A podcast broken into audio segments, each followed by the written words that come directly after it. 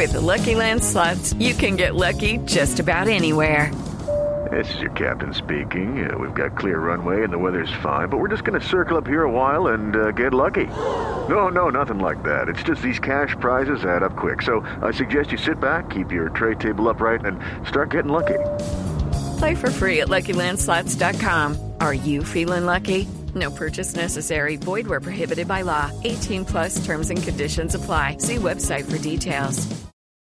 Los personajes, las historias, las anécdotas, las confesiones, las noticias, todos los temas puestos sobre la mesa. Aquí comienza Mesa Blue en Blue Radio y bluradio.com, la nueva alternativa.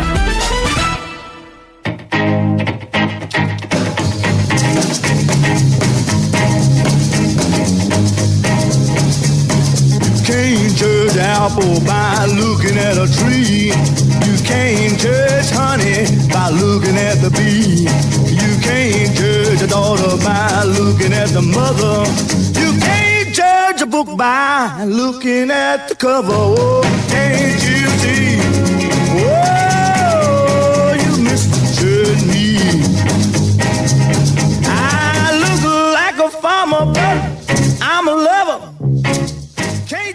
Nuestra conversación de domingo en Mesa Blue es con Felipe Osa. Felipe lleva toda la vida, don Felipe, entre libros.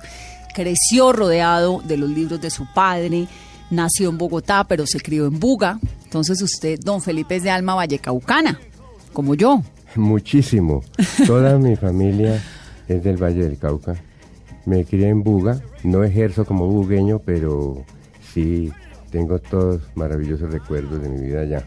Don Felipe es la cabeza de la Librería Nacional, ese lugar que difícilmente un colombiano no conoce, no sabe que existe y que ha acompañado la cultura, la literatura y también otros ámbitos de la vida colombiana durante muchos años. Lleva 50 años como librero y nuestra invitación hoy aquí en Mesa Blue es para eso, para hablar de libros, para conocer un poco cómo creció ese imperio intelectual que se llama la Librería Nacional. Don Felipe Osa, hoy aquí en Mesa Blue. Bienvenidos.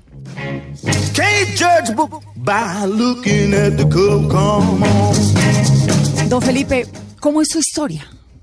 Bueno, mi historia como librero, mi historia, mi historia personal, pues yo diría como el, como el poeta Antonio Machado, algunas cosas que recordar no quiero, pero mi historia como librero está ligada totalmente a la Librería Nacional.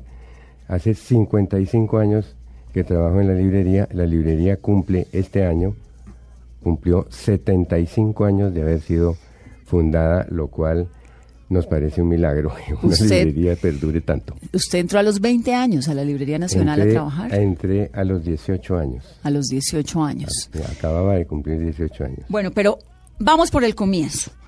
Su padre era librero. Usted nace en Bogotá, pero termina viviendo en Buga, en el Valle del Cauca. ¿Por qué? Ah, bueno, eh, podríamos decir que nosotros fuimos los, unos de los primeros desplazados de la violencia. Mi padre tenía una librería que quedaba al frente del Palacio de Nariño, eh, una librería que contaba con muchísimos clientes intelectuales porque él era un bibliófilo apasionado, con una enorme biblioteca además. Cuando el 9 de abril se cerró toda esa zona comercial y duró muchos meses cerrada. Entonces era imposible pues el sostenimiento eh, del negocio porque no, no se podía vender. Eh, entonces mi padre decidió vender la librería y regresarse al Valle del Cauca donde él era y de donde era su familia. Y entró, eh, y mi, mi- mi bisabuelo era un hombre muy rico y él llegó a ser el secretario privado de él. Entonces se dedicó a otra cosa que era diferente porque Buga pues no era la ciudad de, de- de librerías ni nada de esas cosas, era una ciudad rural, de fincas y toda esa cosa, pero él Era- siguió había con sido, a pesar de que había sido la gran capital de lo que se llamaba el, el Gran Cauca, ¿no? Claro. Digamos, la ciudad importante, las Sí. ciudades importantes eran Popayán y Buga, no Sí, era sí. Cali, pero era una, sí, Los- la ciudad señora, pero era una ciudad pues incipiente, los no era... caleños terminaron ganándole a los bugueños. Exactamente. ¿cierto? Aunque las bugueñas son muy lindas. las caleñas también. pero las caleñas también, todos. Entonces, eh, mi papá se dedicó a otra cosa, pero él siguió apasionado por el libro. Y siguió teniendo una biblioteca muchísimo más grande que la que tenía. Y yo me crié en esa biblioteca. Digamos, dedicaba a leer y todo esto. Era, ese- esa era mi pasión. En Buga. En Buga. ¿Y su abuelo por qué era tan rico? Mi abuelo era, eh, porque mi abuelo era, o mi bisabuelo, pues en este caso, que era el abuelo de mi papá, era muy rico porque él era, había, había hecho plata siendo agricultor y ganadero. Su padre ya era agricultor y ganadero y mi abuelo, mi bisabuelo, empezó a, aumentar su riqueza, ¿sí? Con un ítem muy curioso, eh, o sea, una cosa picaresca. Él se casó cuatro veces, enviudó tres veces. Y en esa época se heredaba, el marido heredaba todo lo de la mu- mujer. Y entonces todas sus señoras eran ricas. Él fue heredando. Ah, no. Y fue aumentando su El viudo riqueza. alegre. El viudo alegre, exactamente. Eh, por reveses de fortuna, ¿cierto?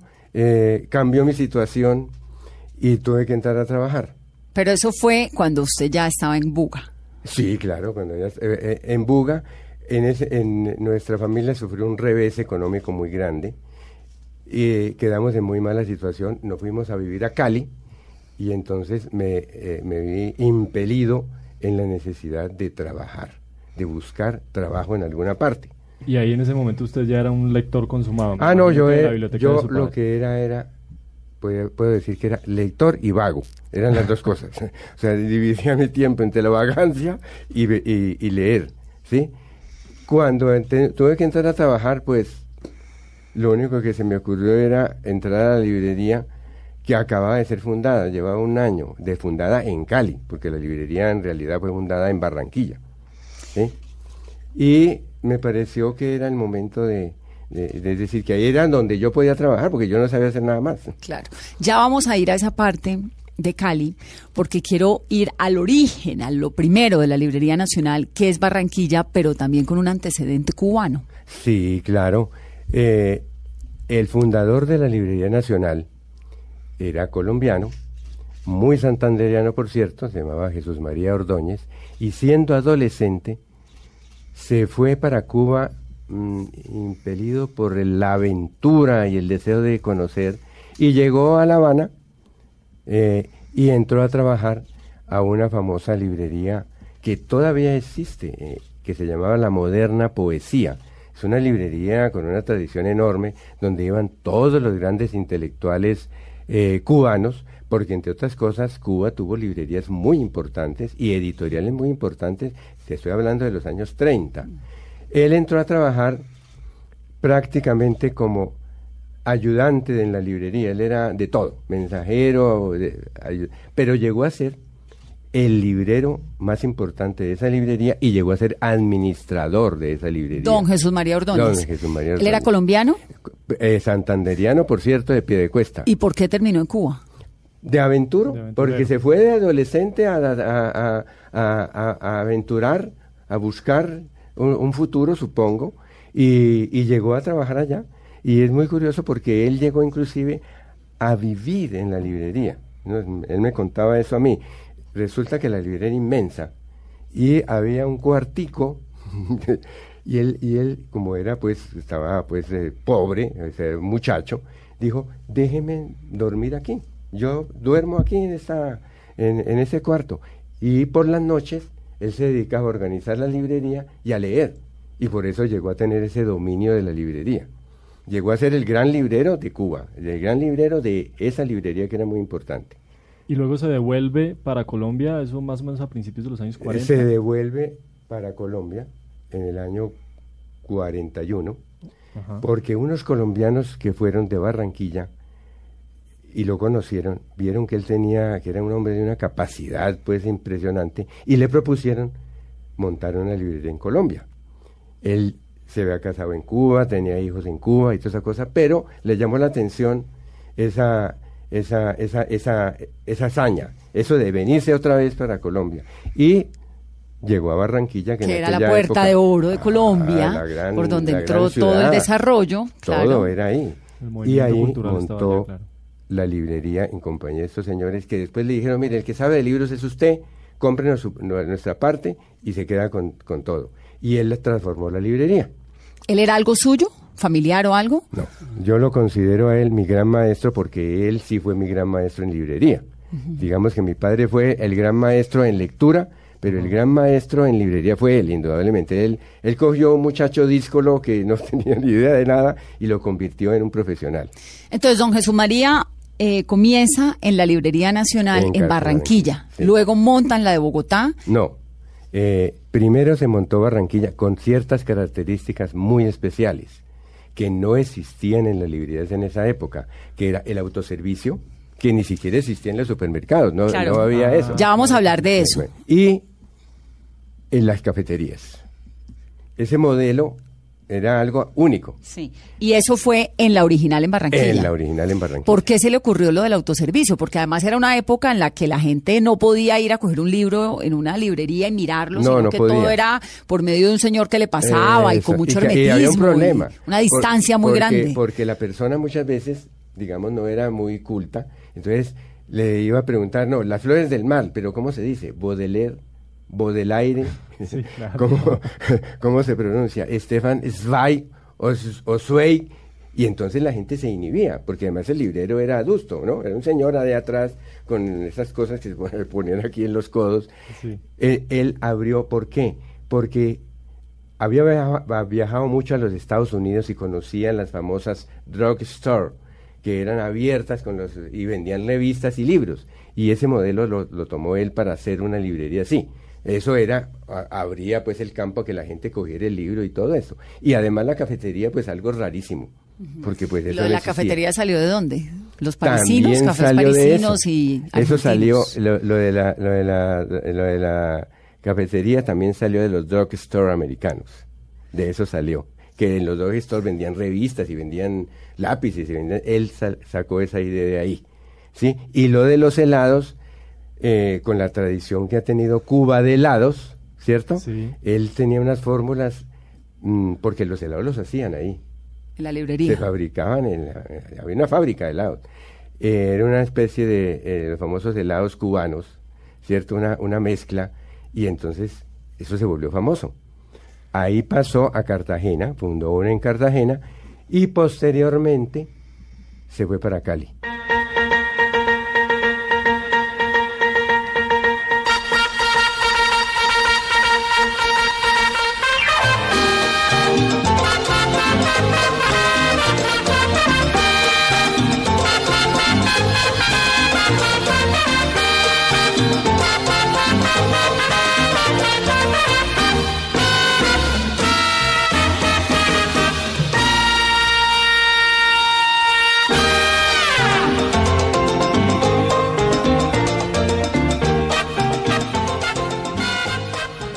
Entonces, ya existía Barranquilla, luego abren Cartagena y, luego Cali y luego Cali. Sí. Eso estaba pasando con el dueño de la Librería Nacional, que era el señor don José María Ordóñez. Sí.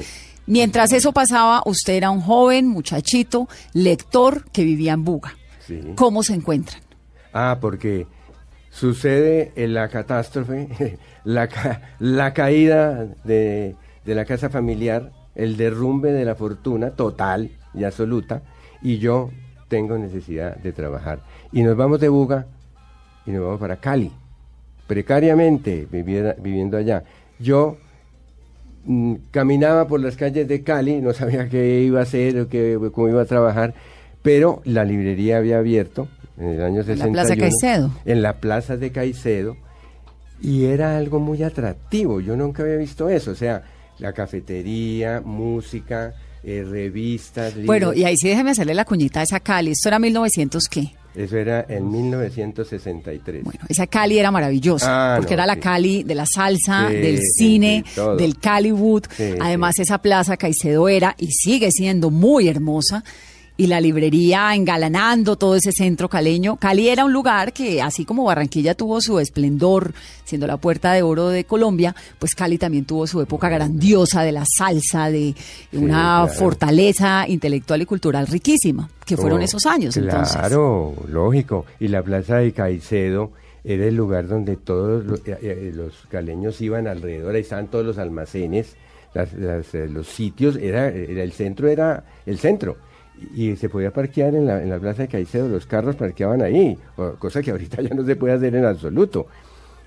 Y el atractivo de la librería, eso causó sensación en Cali, porque aunque allá había algunas librerías, pues esto era algo absolutamente novedoso, sobre todo la cafetería, porque la cafetería se, se volvió un lugar de encuentro de la gente. Eso le iba a Allá- decir, allá- que ser un imán No, total, total y, y- absoluto. La, la gran idea, la idea genial de él era esa combinación de lo informal de la cafetería y los libros alrededor, que la gente podía tomar el libro, sentarse, leerlo, etcétera. Además eso daba, como se dice, caché. Invitar a una chica a la Librería Nacional, pues a la cafetería, eh, eso era ya parte de la conquista. ¿Y de comida que vendían? Ah, unos sándwiches sí. deliciosos. eh, eh, cantidades de cosas de cafeterías muy bien hechas, todo, todo planeado, hecho, jugos, eh, el famoso la lulada, Lulada. todas, todas esas cosas El ven- champús. el champú se vendían en la librería. Y los helados, pues famosísimos, porque los helados también, él montó una fábrica de helados. En, ahí en, en- en la librería, en un sótano, montamos una fábrica y los helados de verdad eran de lo mejor. Además, una cosa muy curiosa, una cosa que él se trajo, que tampoco, mire, es una cosa pionera. Él trajo el yogur. Eso no se conocía, el yogur. Él importaba los bacilos de Alemania y fermentaba la leche pues, para hacer el yogur especial. Y eso fue una de las cosas novedosas de la librería. Tanto que él lo promocionaba y pasaba un... eh, eh, se ponían en las mesas de la cafetería unos papeles, una cosita, una tarjeta que decía que era el yogur. Y, de- y para qué era el yogur. Explicando lo que era y cómo El se yogur, hacía y, y, eso. y nosotros lo hacíamos. Ah, qué Pero maravilla. eso era un auténtico pues empresario. Total, no con una un visión librero, absoluta, una al mismo tiempo un humanista. ¿no? Un gran Claro. lector y todo esto. Pero obviamente todo eso era una cosa atractiva. Se rompía con ese mito de la librería, pues lugar sagrado, cerrado, ¿no? Aquí la gente podía entrar, sentarse, estarse todo el día en la cafetería si querían. Eso era muy especial. Y obviamente yo ¿Con cuántos años? tenía yo 18, Usted pasó un día por ahí. eh, pasé, entré, eso me parece maravilloso, ¿sí? Y, yo dije, "Oh", y me iba allá y me quedaba horas enteras leyendo, yo no podía comprar nada, por supuesto, pero me quedaba horas enteras leyendo, viendo revistas, hasta que un día le dije a mi padre, yo creo que yo voy a pedir puesto en la librería. Me dijo, pues ve, ve y lo pides, a ver, a ver si te lo dan. ¿Sí? Y entonces me, pregunté quién era el dueño, me dijeron, ese señor que está allá, un señor alto, muy elegante. Pues lo voy a esperar a la salida. lo esperé y le, me lo abordé y le dije de una vez que quería trabajar ahí. El señor pues se rió, ¿no? Dijo, "No, pues". bueno, venga mañana a una entrevista. Y entonces, pues yo feliz, dije, no, me van a recibir. Y fui, y, me, y, y- y él me hizo una entrevista muy a fondo de ¿Qué le, qué le preguntó? Ah, me dijo que había leído. ¿Y usted qué le Y dijo? yo, ¿Usted qué naturalmente, había leído en y esa yo había leído muchísimo. Me dijo, ¿y en qué ha trabajado? ¿Qué ha hecho con los libros? Y le dije, no, pues yo he leído y yo, ingenuamente eh, y desesperadamente le digo, yo he clasificado la biblioteca de mi papá. Y él se rió y dice, pero es que la biblioteca no es como la librería. La librería es una cosa mucho más dinámica y cambiante. Pero usted se siente capaz. Y sí, claro que sí. Digo, bueno, vamos a recibirlo. En aquella época es muy curioso porque yo practicaba mucho deporte y me gustaba el fisicoculturismo. No se me nota ahora mucho, ¿no?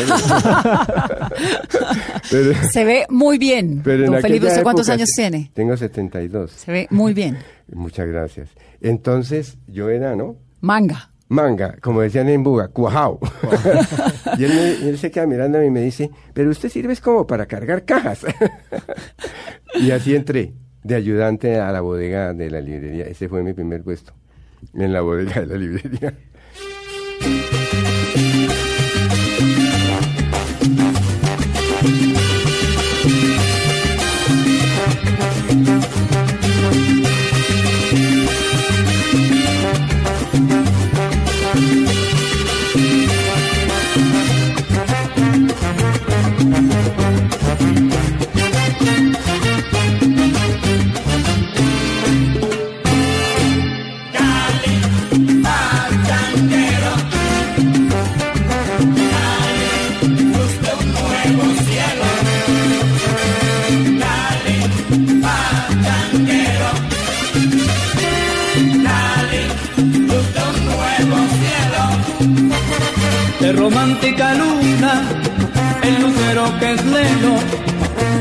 En tu valle, la mujer que yo quiero, y el jilguero que canta, calles que se levantan, carnaval en Juanchito, todo un pueblo que inspira. Y le gusta Cali Pachanguero, por supuesto. Sí, sí, claro. ¿Y es buen bailarín? Hmm, No tanto como quisiera. ¿Pero bailó? Sí, sí, sí, claro. ¿Quién no bailaba en Cali en esa época? No, pues imagínese. Don Felipe, y entonces usted llega allá, sabía, ¿cuántos libros tenía la biblioteca de su padre en Buga?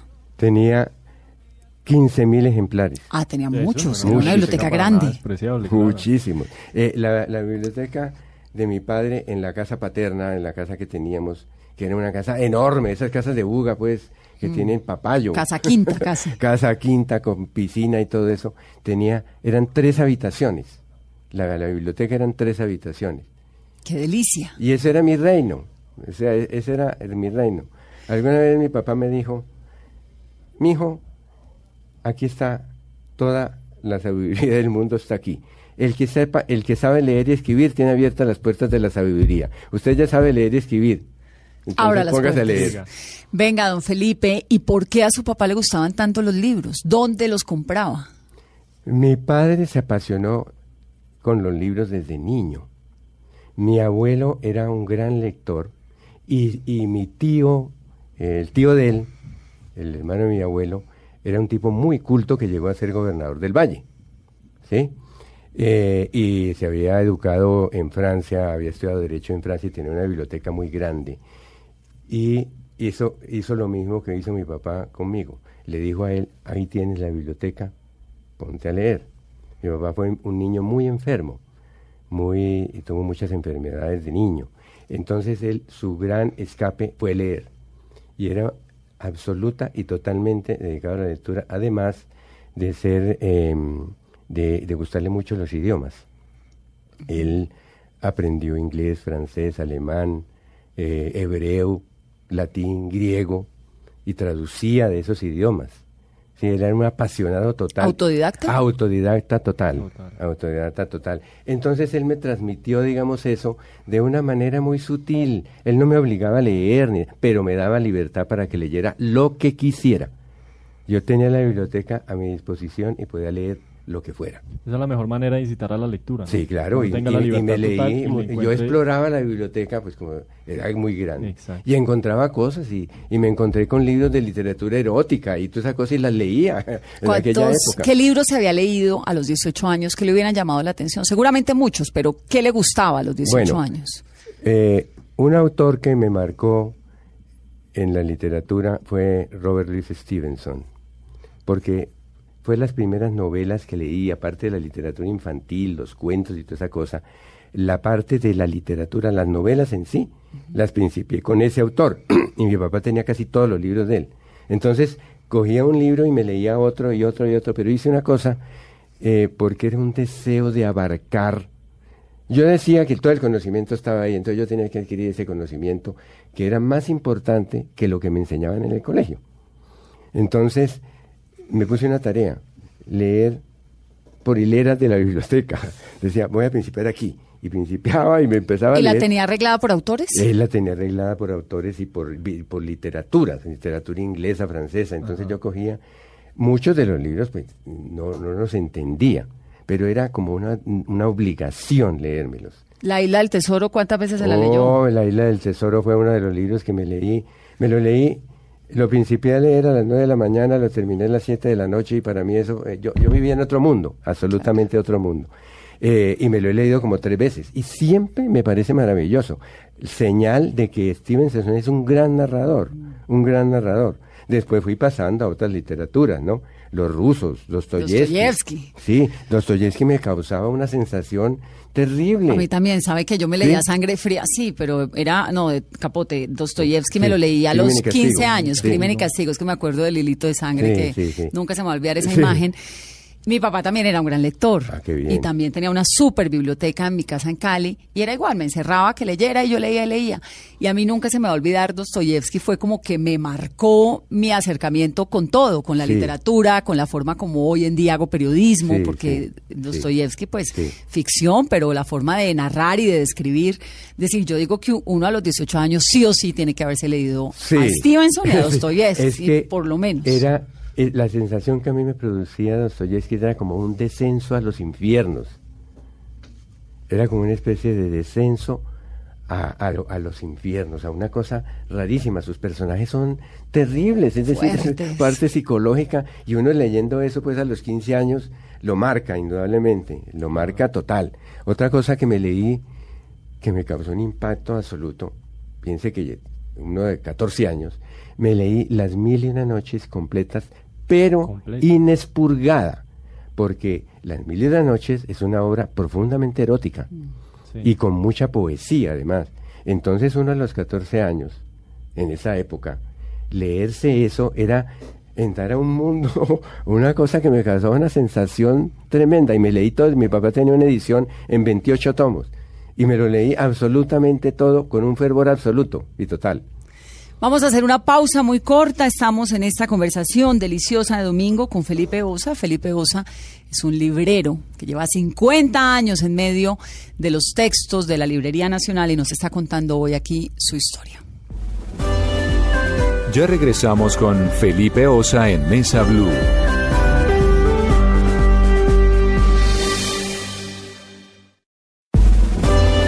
Continuamos con Felipe Osa en Mesa Blue.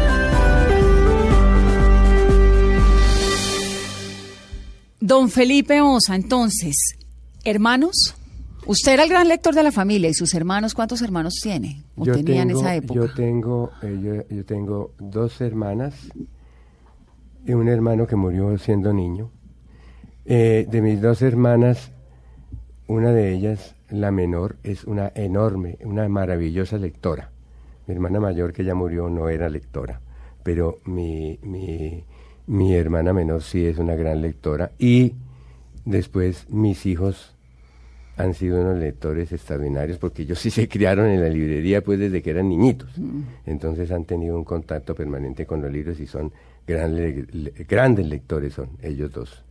Don Tengo dos hijos. Y usted Tres hijos. está entonces en, en Cali, pero termina encargado del, de montaje de las librerías aquí en Bogotá. Sí, la, la, las librerías en Bogotá se montaron. No, no sé por qué no habíamos entrado a Bogotá. Pero La- ¿cuántos años llevaba en Cali? Uh, ya Mejor llevaba- dicho, usted entra a Cali a- con el cuento de que lo Eh, iban eh, a poner a cargar a cajas. 18. Y ahí, y ¿Y ahí sí voy subiendo. Es muy, es muy curioso esto.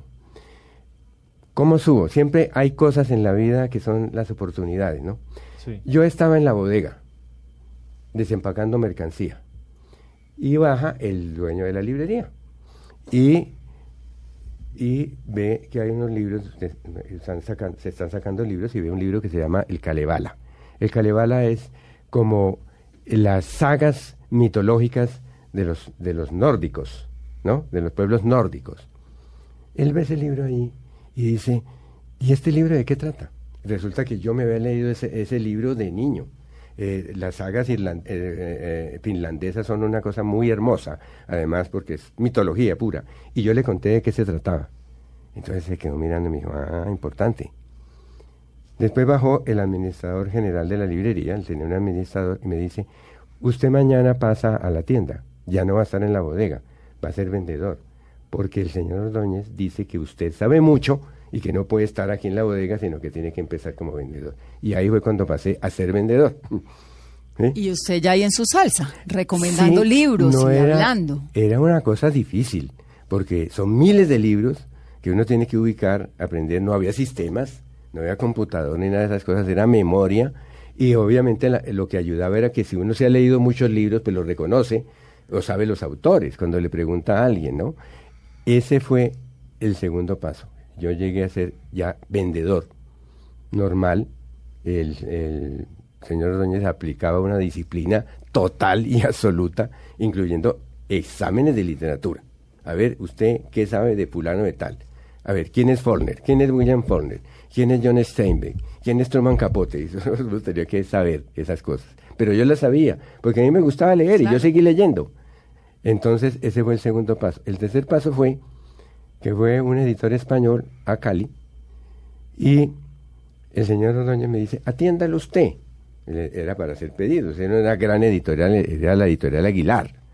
El señor se sienta conmigo en la cafetería a conversar y principio a hablarme del catálogo de Aguilar. Resulta que todos esos libros los tenía mi papá.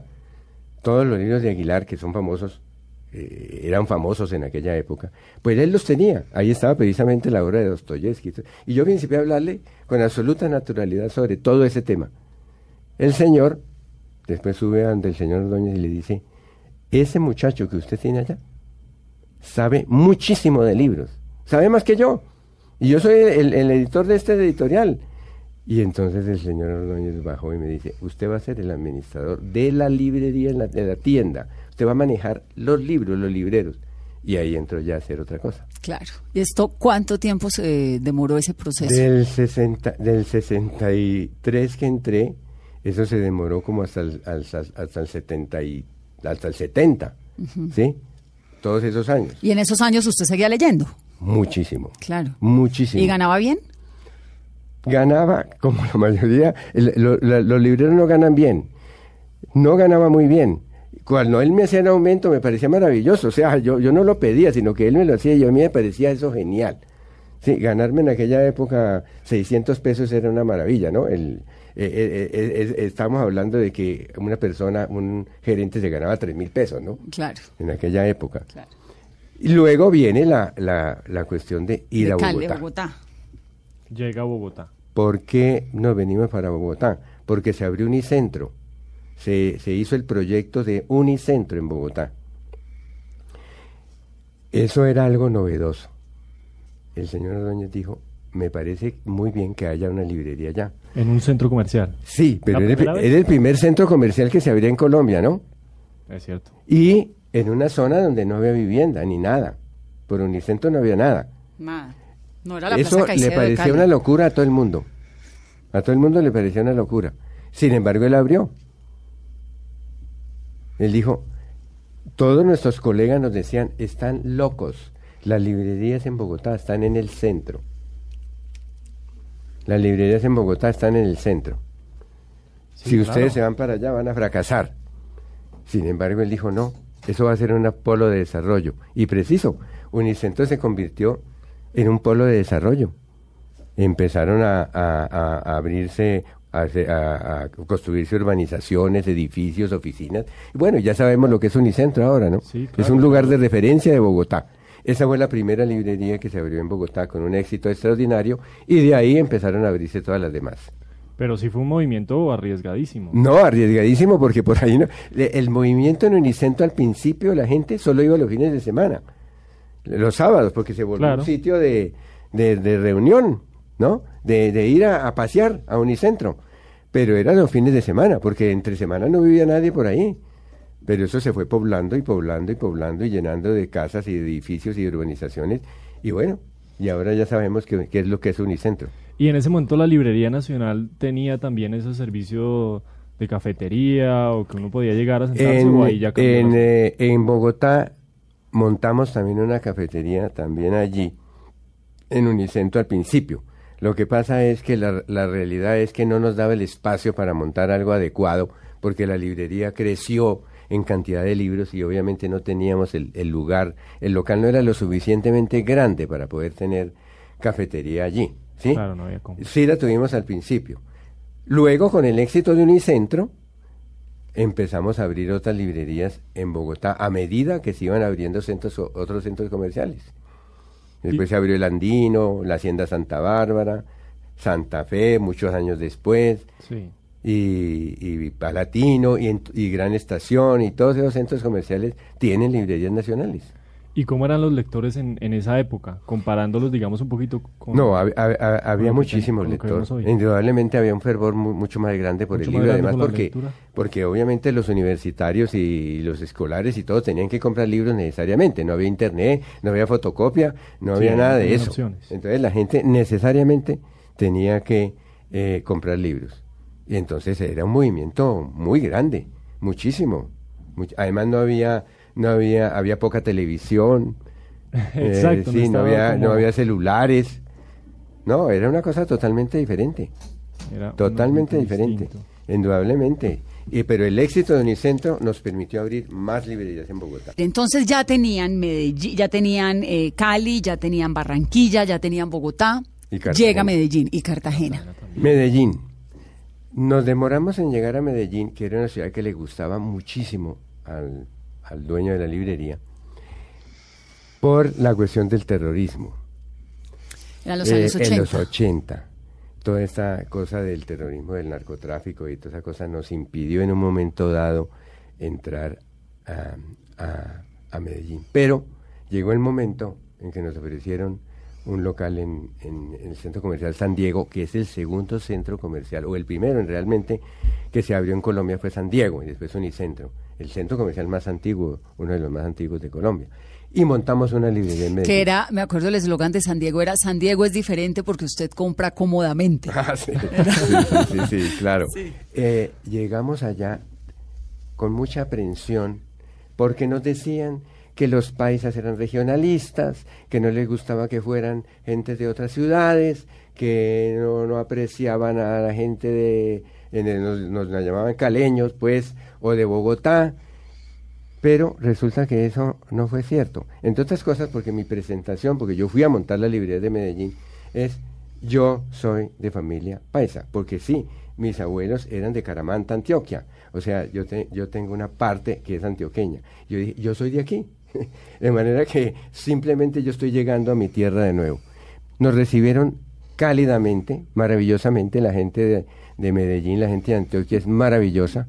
Y eh, la librería tuvo un éxito extraordinario, tanto que nosotros en ese momento tenemos nueve librerías en Medellín. Sí, En y usted los ya mejores centros comerciales. y usted ya para ese entonces era la mano derecha de don Jesús María ya Ordóñez. era la mano derecha, eh, ya indudablemente él, me- él- él- él me había convertido en su librero, en la persona en, que era su gran asesor en todas las cosas que eran los montajes de la librería. ¿Pero era socio de la librería? No, No. no, no, no. Seguía Yo- siendo un empleado. Yo seguía siendo empleado de la librería, eh, pero yo soy el empleado más antiguo que tiene la librería, entre otras cosas. El más antiguo soy yo.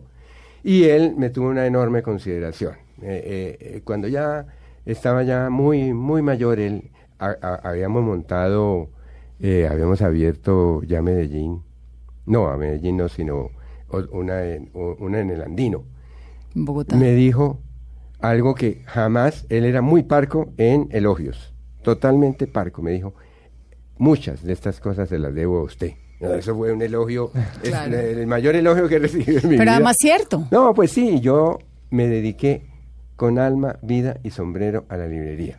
Es decir, mi vida ha transcurrido en la librería en forma absoluta. Es decir, yo todo lo he hecho en la librería. Me casé en la librería, ¿Con me quién se separé casó? en la librería.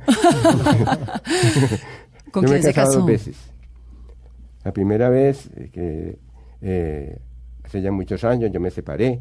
Y luego me casé de nuevo aquí en Bogotá eh, con una persona que entró a trabajar en la librería, pero que yo no tenía absolutamente nada con ella. Es que nada. para allá iba, por eso le pregunto y con todo el respeto de su vida privada, porque me imagino que metido en la librería todo el día, pues seguro se enamoró de alguien en la librería.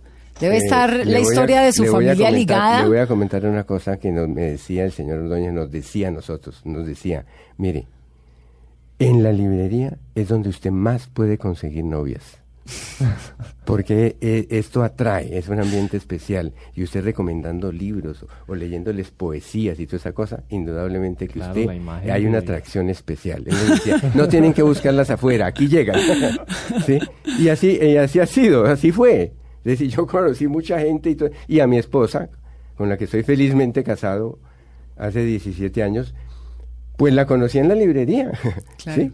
El- el- hay- hay- porque obviamente uno pasa mucho tiempo en la librería y con quién se relaciona, con los que están en la librería o con los que van a la librería, indudablemente, ¿no? Bueno, y la verdad es que no hay nada más seductor que la inteligencia.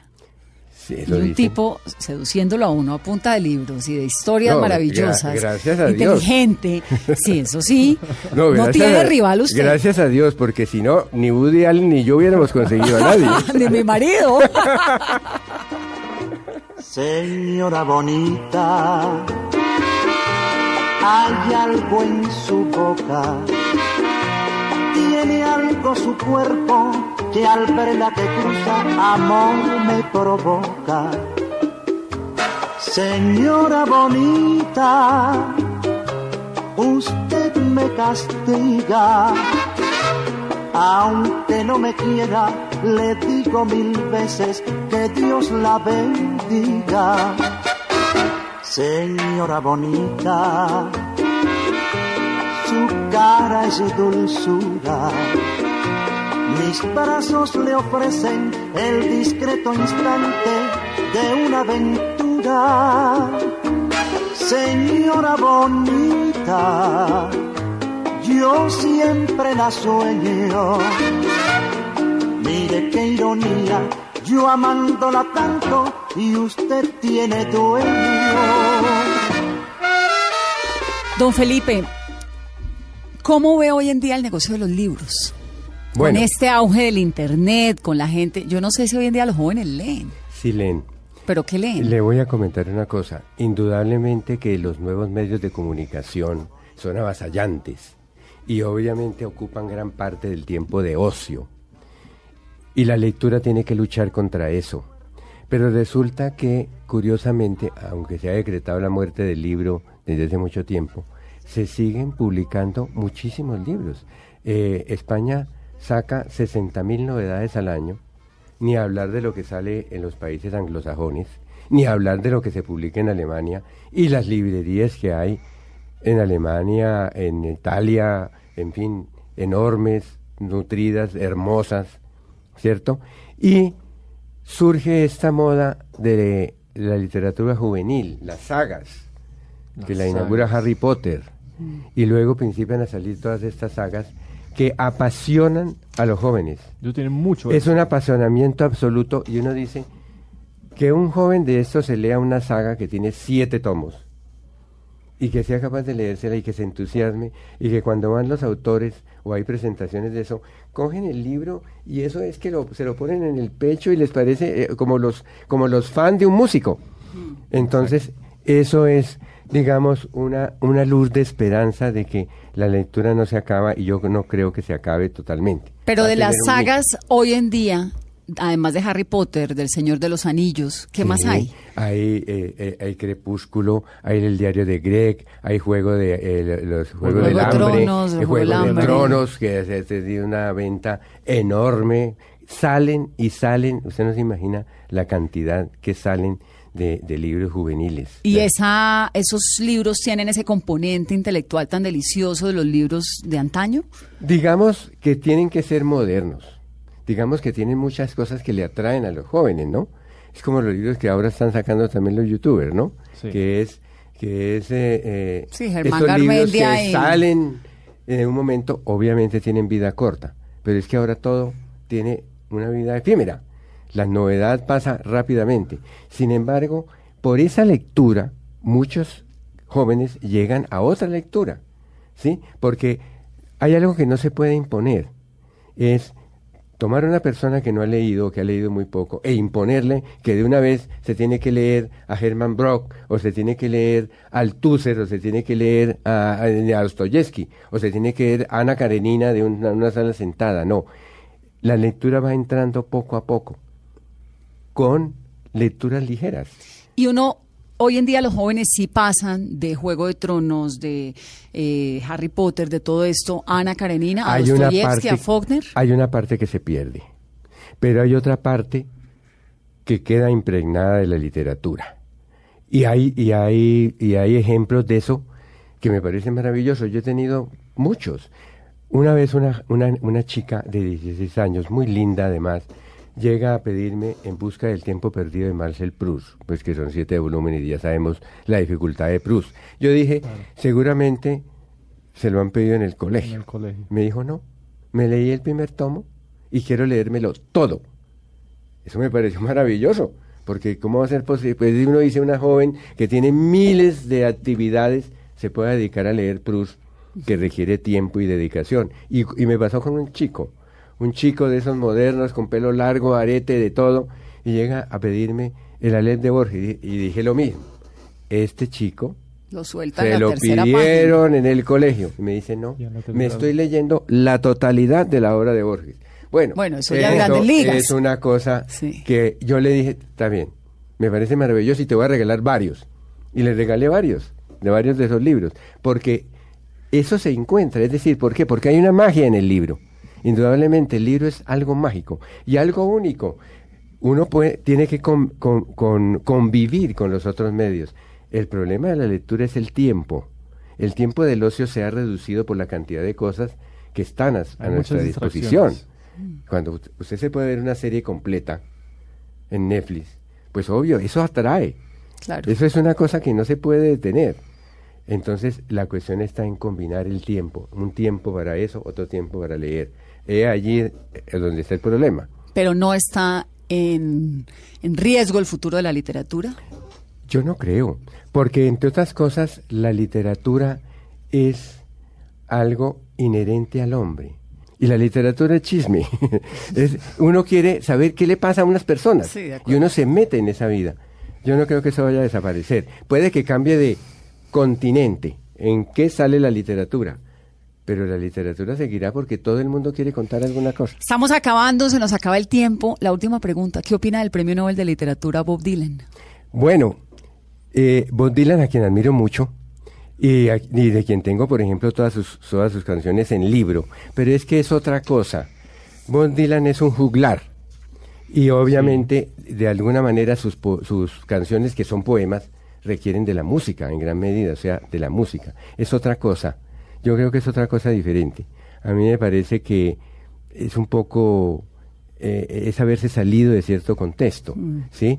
Bob Dylan es un gran músico, poeta. Sí, Pero como sus- Joaquín pero Sabina. Sí, pero es que sus can- su, su poesía necesita de la música, ¿cierto? Admirándolo muchísimo, pero creo que no es la literatura en sí. No es de La Premio Nobel. de literatura es otra cosa. Don Felipe, gracias. Felipe Osa de la Librería Nacional, que está cumpliendo 75 años este año, lleva 50 él entre libros y entre historias maravillosas. Gracias por estar con nosotros. Con muchísimo gusto, ha sido un placer compartir con ustedes. El placer ha sido todo nuestro. Qué delicia de invitado. Gracias. Gracias. Por acá vuelva, es su casa. Claro que sí. Recomiéndenos un libro para leernos. Les recomiendo, les, les recomiendo eh, eh, la obra de Animales a Dioses de La israelí. de la israelí, que es un libro de historia que te hace entender perfectamente el hombre. Y, y, un- y una novela para que nos distraigamos, que es eh, La chica del tren. Bueno, me Es la un leí. thriller. Ay, no, pero no me gusta. ¿Sabe qué me pasa? Me parece que me estoy leyendo una cosa demasiado eh, light con ¿Sí? la chica del tren. Pero hay que leerla Y a veces. No, me la cogí, no la solté hasta que terminé las 500 páginas y ahora voy por la otra que se llama La Viuda, creo que se llama. Ah, sí, sí, sí, ¿No? sí, que también es muy buena. Pero yo me la leo con cierta culpa, le confieso, porque es como si me estuviera viendo una telenovela. Entonces me siento un poquito culpable porque no me estoy leyendo algo, no Pero sé. ha tenido mucho éxito, ¿no? Pero exitosísimo. Éxito absoluto y Exitosísimo. total, y la mundial. están llevando a cine, además. Sí, la Ya están está. llevando a cine. Sí, sí, sí. Don Felipe, gracias. Con mucho gusto. Julián, feliz domingo. Muchas gracias y a leer, ¿no? A leer, sí, Apenas señor. Un domingo en la tarde para Feliz conocer. domingo para todos.